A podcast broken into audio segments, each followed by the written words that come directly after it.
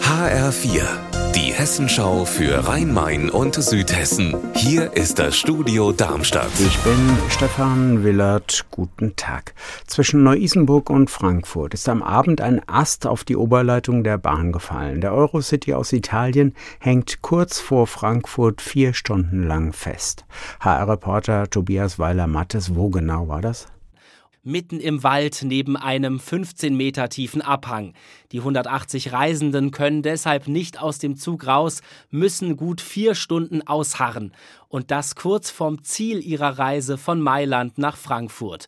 Wie uns eine Bahnsprecherin gesagt hat, zersägt die Feuerwehr den Ast, zieht ihn aus der Oberleitung.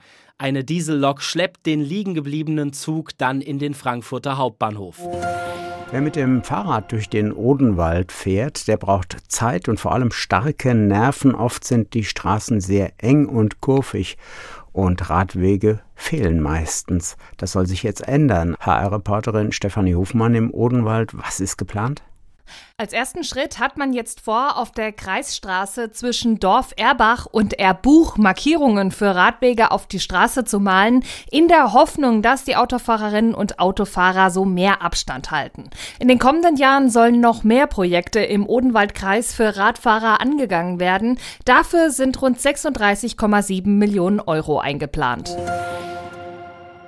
Die Riedleitung aus dem südhessischen Ried nach Frankfurt über die eine Million Menschen in Frankfurt und Umgebung mit Trinkwasser versorgt werden.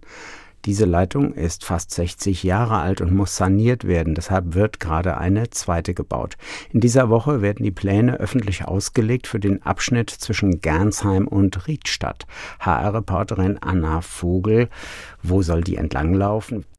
Es geht um den 17 Kilometer langen Südteil der Riedleitung.